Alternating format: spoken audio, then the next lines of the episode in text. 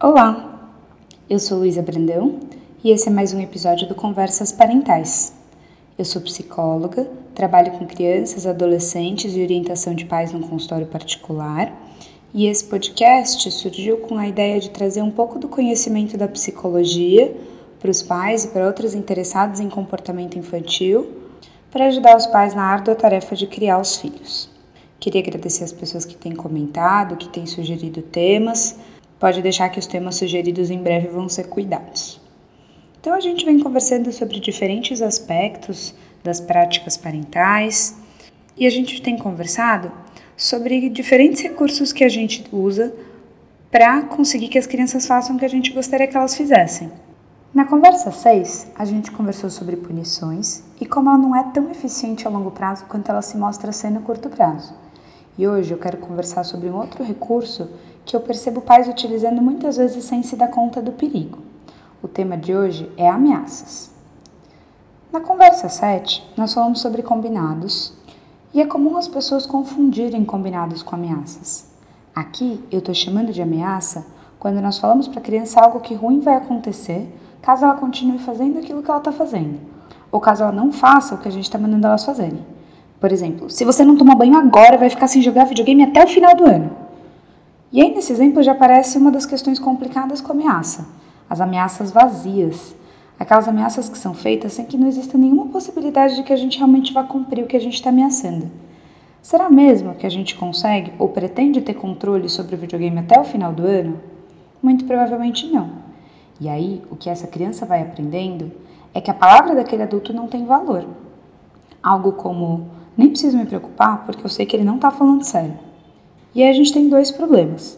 Um deles é que provavelmente a gente não vai conseguir o que ele faça, o que a gente queria, e outro ainda mais perigoso é que essa criança vai aprendendo que o que a gente fala não tem valor. E aí, isso não apenas vai acontecer para as outras ameaças que forem feitas para o futuro, mas também para outras coisas que a gente diga. Quem que quer que o filho aprenda que palavra de pai ou mãe deve ser ignorada porque as coisas que eles falam não são verdade? É bem diferente uma ameaça de quando a gente esclarece as consequências que é o que a gente conversou na conversa 7 sobre combinados. No combinado, o que a gente quer é deixar claro, é antecipar o que realmente vai acontecer se ela seguir naquela ação que ela está fazendo. Lembrando que a gente não pode esperar que crianças realmente consigam prever as consequências de longo prazo. Do ponto de vista de desenvolvimento cerebral, é algo que elas não dão conta de fazer. Então, nos combinados, a nossa função é ajudá-las a trazer para perto isso que ela ainda não consegue antecipar. Nossa ideia não é aterrorizar a criança sobre um futuro em que ela, em muito pouco tempo, vai perceber que realmente não vai acontecer. Uma das coisas que mais vai trazer segurança para as crianças, um dos maiores presentes que a gente pode dar para elas, é ensinar que elas podem contar com os pais e que eles são figuras que ajudam a entender o mundo. Uma ameaça vazia não deixa de ser uma mentira, e se a criança vai entendendo que os adultos mentem para ela sobre o futuro, a confiança delas não só no que os pais falam, mas muitas vezes no que adultos em geral dizem, vai descendo pelo ralo. Mais uma vez aqui, eu coloco a importância de que os pais consigam manter o próprio autocontrole emocional diante das situações e que eles consigam eles mesmos perceber quando estão perdendo o controle, já que as ameaças muitas vezes acontecem na hora em que os pais estão tão desesperados para que as crianças obedeçam, que eles imaginam que se eles criarem um cenário terrível para o caso deles não obedecerem, essas crianças vão fazer alguma coisa para parar aquilo. Na verdade, o que a gente precisa é perceber quando a gente está sem controle para respirar e conseguir seguir um outro curso de ação. Quanto mais a gente for capaz de identificar quais as situações potencialmente problemáticas em casa, quais são os temas que costumam realmente levar à confusão, mais a gente vai conseguir prevenir os problemas. E aí eu volto nos combinados que a gente discutiu na conversa 7. Combinados são uma ótima alternativa para ameaças, mas para isso a gente precisa geralmente antecipar. A gente precisa conhecer as nossas famílias, as nossas crianças e conseguir ir criando combinados sobre aquilo que é mais comum que dê enrosco.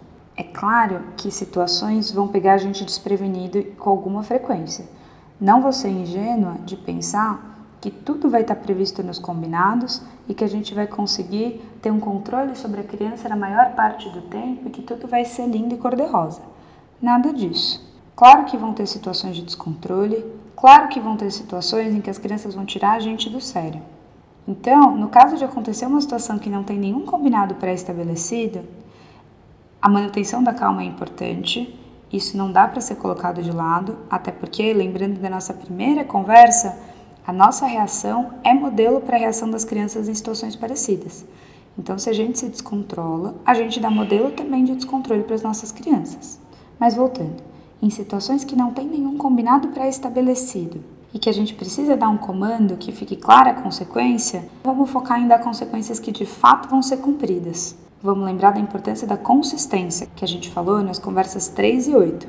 Mais vale ficar três dias de verdade sem o iPad do que a ameaça de que vai ficar um mês e na verdade nem dois dias vão ser cumpridos de verdade. A gente precisa entender a nossa dinâmica familiar, a gente precisa entender o que, que de fato tem condição de ter que ser controlado em casa ou não. Em consequências que, se a gente falar que vai acontecer, a gente realmente consiga garantir que vai acontecer, senão a nossa palavra vai pelo ralo. Fica aqui mais uma vez o convite para que a gente observe a relação com as nossas crianças e perceber com que frequência estou recorrendo a ameaças Será que tem outras maneiras de mudar esses comportamentos? A gente já falou de algumas alternativas, como focar nos comportamentos positivos e de usar combinados com potencial de serem mais eficazes. Será que a gente consegue substituir as ameaças por algum desses mecanismos? Espero que sim. Por hoje é isso. Espero que estejam gostando e comentem, mandem dúvidas, mandem sugestões. Obrigada e um beijo.